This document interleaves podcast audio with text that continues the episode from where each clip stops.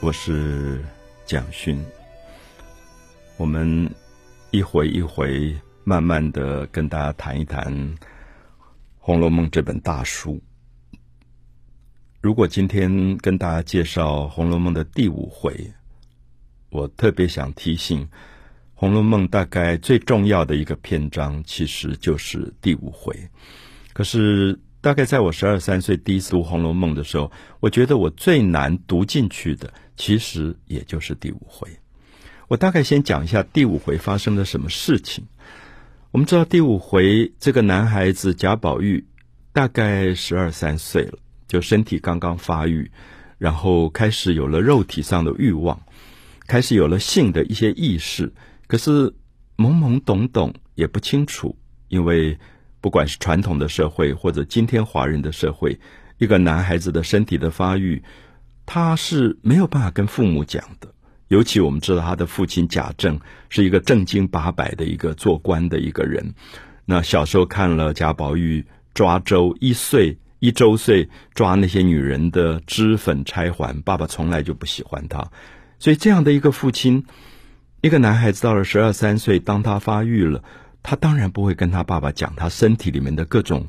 奇异的感觉，他也不会跟妈妈讲，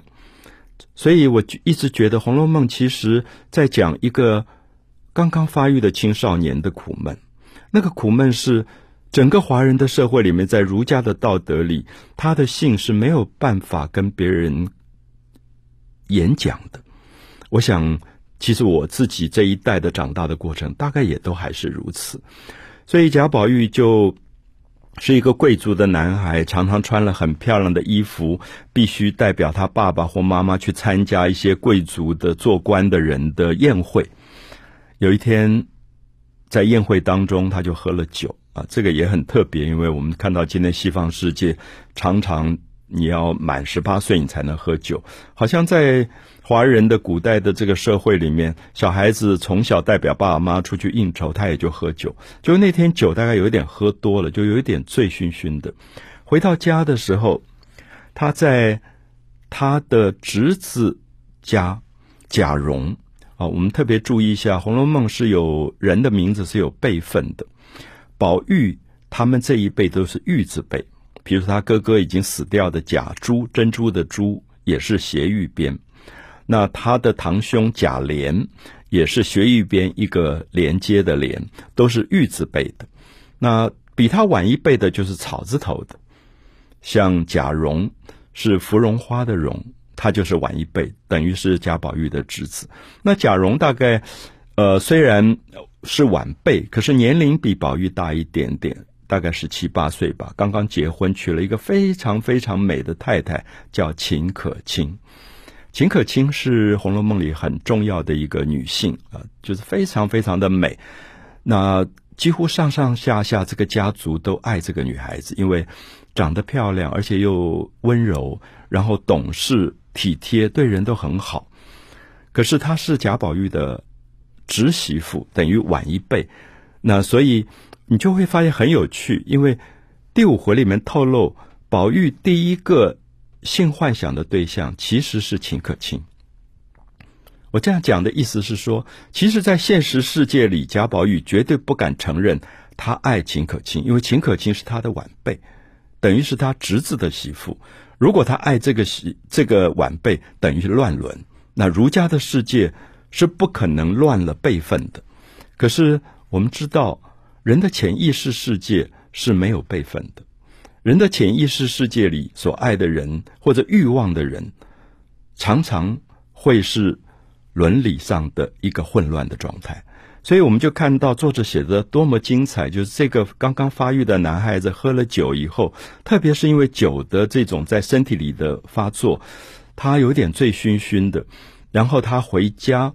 他想要睡一下，因为不舒服了。那大人就说：“赶快让秦可卿招呼他，带他到客房里，稍微赶快睡个午觉。”就他进了一个房间，那个房间里面都是读书人、做官人的什么对联。他一进去他就很烦，他说：“我不要在这里睡觉。”我们知道宝玉有时候很任性，他很讨厌他爸爸那种做官的官场，他觉得做官人都很虚伪。所以他就说：“我不要在这儿睡觉。”那秦可卿就没有办法，因为秦可卿非常的体贴温柔。秦可卿说：“那好吧，就到我的卧房去睡好了。”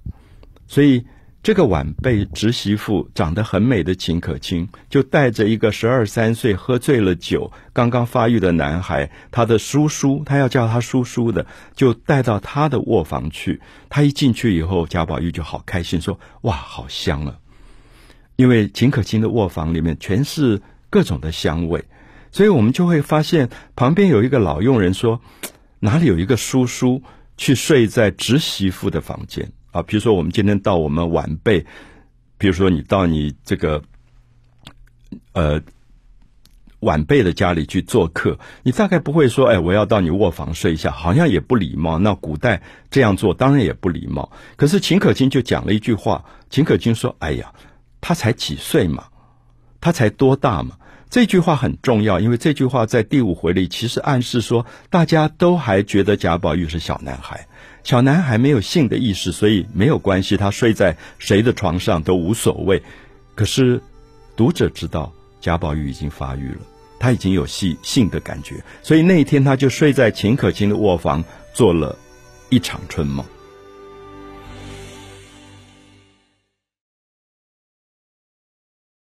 我们谈到《红楼梦》的第五回啊，特别希望，尤其是初读《红楼梦》的人，对第五回可能要有。多一点的耐心，因为我们看到这个十二三岁的喝醉了酒、刚刚发育的小男孩贾宝玉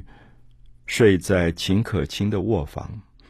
他枕的是秦可卿平常睡觉的枕头，他盖的是秦可卿平常睡觉的被子，他等于是被秦可卿这个美丽的女人所有的体温包围着，而这个时候，我们看到作者非常含蓄的透露。这个小男孩刚刚发育，他已经有他性的幻想的对象，其实就是秦可卿，所以他觉得好像整个被秦可卿的身体包围了，让他做了一个梦，到了一个太虚幻境啊。我们知道作者当然要告诉我们说，一切的我们肉体上的感觉，我们视觉所见、听觉所闻、嗅觉所感觉到的、触觉所感觉到的。可能都是一个幻想，一个太虚幻境，而他看到太虚幻境有门帘，就是小说一开始讲到假作真实，真亦假。这个姓贾的贾宝玉看到了真跟假，然后他就看到了一个仙姑，这个仙姑的名字叫金焕，就是警告你。一切的东西都是假的，都是空幻的。金幻仙姑就带着这个小男孩进到了一个很特别的建筑物里面。这个建筑物里面有好多的大的柜子。贾宝玉这个小男孩很好奇，就问仙姑说：“柜子里面装的是什么？一个一个抽屉装的是什么？”他这里面装的是你们家族里面所有女孩子的命运。啊，这个回答很特别啊！我在想，如果我当时第一次看《红红楼梦》，我想，我如果到了一个太虚幻境，有一个仙人告诉我说，这个柜子里装的是你们家族里面所有人的未来的命运，我想我一定赶快要看，因为我想知道家族里面每一个人最后的结局跟下场到底是什么。所以第五回很特别，就是这个小男孩就很好奇，就拉开每一个抽屉，就开始读，然后里面都是一首一首的诗。似懂非懂，比如说玉带林中挂，说有一个做官的人的玉的腰带挂在那个树林当中。可是我们知道，读者一定知道，小说里面有一个主要的人物叫做林黛玉，所以玉带林中挂是一个倒装的句法，其实在讲林黛玉的未来。然后金钗雪里埋，就女人插在头上的这个发钗掉在雪地里了。那我们知道，小说里有一个更重要的一个女性人物薛宝钗，刚好就是在讲她，所以有点像我们到庙里现在去抽签，我们常常会抽到一首诗，然后我们会找一个人解签，你会发现你永远在似懂非懂之间，而这个小男孩就在这一天当中，几乎家族里面所有女孩子的命运他全部看到，可是他读不懂，为什么？因为事情还没有发生。更有趣的是，很多人物还没有出场，比如说，有一个后来到贾家来的尼姑叫妙玉，她也是十二金钗里面的一个女孩子。这个时候她还没有出场，可是画里面已经在描描绘有一个非常美的一块玉掉到烂泥当中，被烂泥污染了，就是妙玉后来的下场。那这个小男孩就开始一页页翻，最后觉得无趣，就是怎么老读不懂。好像要读懂了，可是又最后最终他其实是不知道，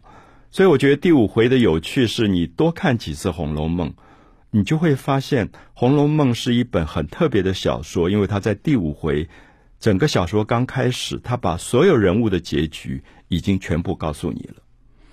可是我们读不懂，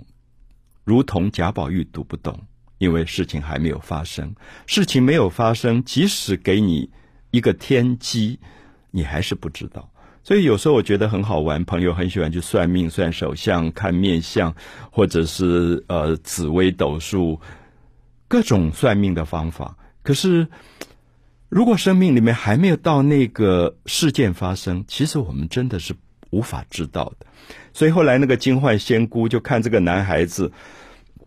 读来读去都读不懂，他就很生气。这个仙姑说：“我都已经把所有你们家族人的命运给你看了，你还读不懂，可见愚顽啊，冥顽不灵。”可是我相信，我读这一段的时候，我好同情贾宝玉，因为事情真的都没有发生。然后贾宝玉觉得无聊，他就开始又去游玩其他的地方了。可这个小说里，其实我们看到金幻仙姑。最后是要带着一个刚刚发育的一个男孩子的身体进入他的肉体的世界。他觉得所谓的风月、所谓的情欲、所谓的爱，是人的前世因果。所以这些东西这么强烈，让一个人爱恨纠缠，无法解脱。他觉得这个男孩子一定要度过这一关，他才能够有更高的一个领悟。所以小说竟然用了很大胆的方法，就是金焕仙姑让她的妹妹来用女性的肉体跟贾宝玉这个男孩发生肉体上的关系。他希望透过肉体的度化，让这个男孩子彻底的领悟什么叫做情欲这件事情。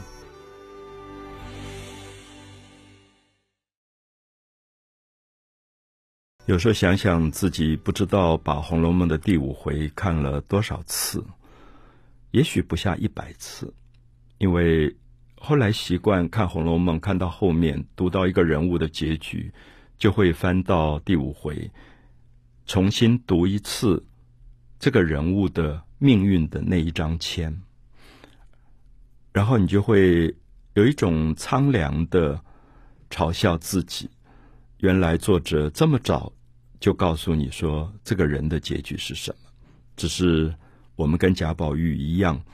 好像活在现实当中，没有办法看破真实的状况，总是以假为真。作者在《红楼梦》的第五回里，在讲一个男孩子的梦，也在讲一个男孩子的现实。梦跟现实一直在交错。我们讲到他被一个金幻仙姑带到一个梦境，让他去领悟人生里面所有的天机。最后，金幻仙姑不得已觉得这个男孩子怎么读了这么多他家族里人的结局，他都读不懂。最后只好用最后的一招，说我有一个妹妹叫做坚美，长得漂亮极了，我今天就让她跟你发生肉体的关系。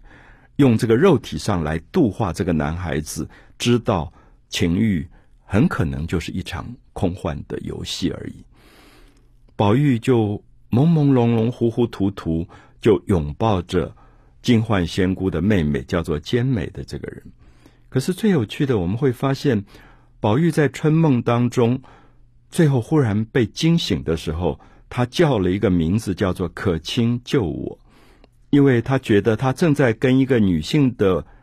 肉体发生关系，可是忽然被推到一个万丈深渊的面前，就要坠落下去。